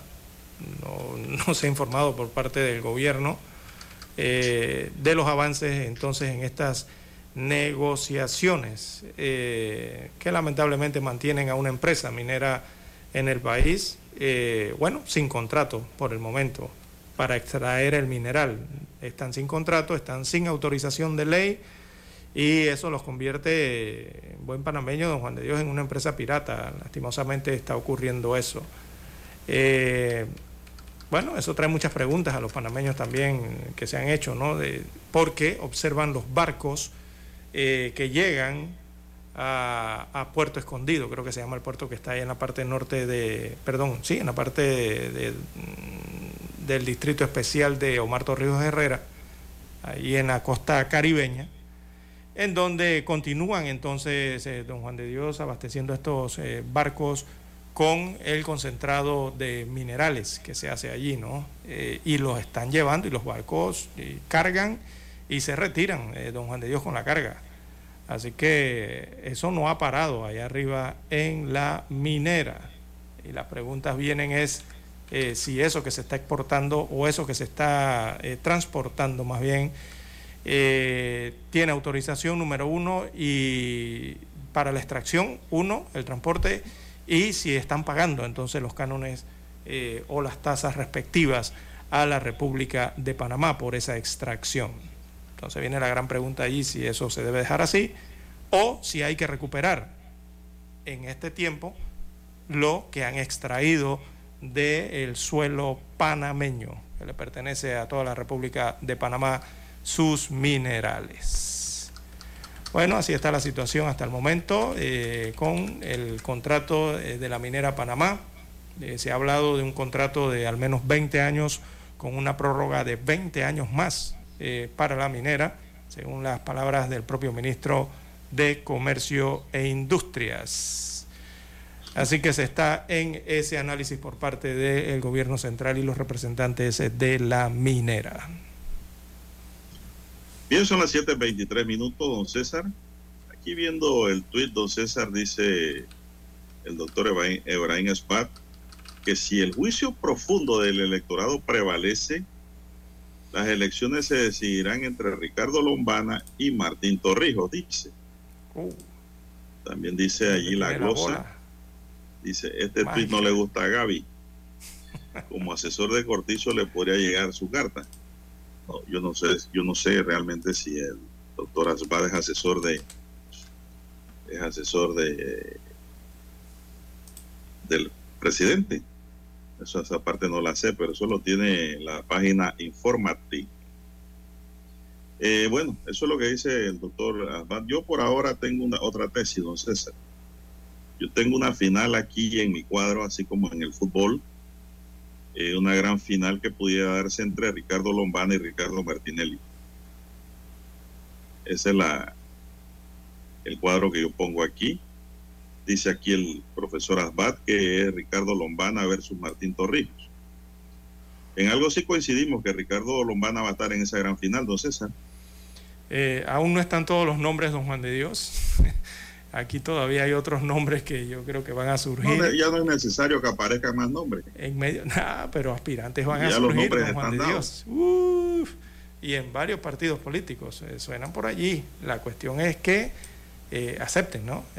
la responsabilidad. Vamos a ver de aquí al otro año si se mantiene esa ese cuadro, ¿no? Aquí pueden cambiar muchas cosas. Recordemos que Martinelli está pendiente de juicios penales. No sabemos realmente si va a correr o no. Muchos dicen que sí va a correr, que el tiempo le da. Otros dicen que no. No sé realmente cómo se maneja la Corte Suprema de Justicia, cómo se manejen los juzgados en esta materia y a qué velocidad trabajarán. Son las 7.25 minutos, amigos y amigas, 7.25 minutos. Bien, don Juan de Dios, eh, ya que hablaba de Ricardo Lombana, Ricardo Lombana se presentó ayer a las instalaciones o a las oficinas centrales de la Caja del Seguro Social, el aspirante a la presidencia de la República, ¿no? Más bien tratémoslo como el presidente del movimiento Otros Caminos, el MOCA. Se presentó con una solicitud de acceso a información de toda la correspondencia y correos recibidos por la Caja del Seguro Social para pedir nombramientos, puestos o contratos de trabajo por parte de diputados de la Asamblea Nacional, diputados del Parlacén, ministros del Estado, directores nacionales y miembros de la Junta Directiva de la Caja del Seguro Social. ¿Por qué hace esta solicitud Ricardo Lombana? Bueno, esto surge después de unas declaraciones que dio el propio director general de la Caja del Seguro Social en una entrevista, eh, que dijo que la petición más descarada que le han hecho como director de la Caja del Seguro Social había sido la de diputados, pidiendo 70 nombramientos a los que, según ellos, tenían derecho, según dijo el director del Seguro Social. ¿Derecho? Así es. Cada uno de los diputados. ¿Por qué? Bueno, si los diputados están es para hacer leyes. Exactamente, eso no es ningún derecho de nada, don Juan de Dios. no es un derecho de nada, y aquí se sale la gente por la tangente, como el otro que dijo que en la ciudad capital no hay huecos en la calle. Oiga, el alcalde del distrito capital, José Luis Fábrega, increíble. ¿ah? Yo creo que eso lo hacen para, lo mandan a hacerlo sus asesores para ganar notoriedad. O distraer. Pero eso se llama publicidad o propaganda negativa, don César. Eh, de nada vale hacerse famoso, pero en lo negativo, eso, eso es contraproducente. en política. Bueno, se nos acabó el tiempo, señoras y señores. Daniel Arauz nos acompañó en el tablero de controles.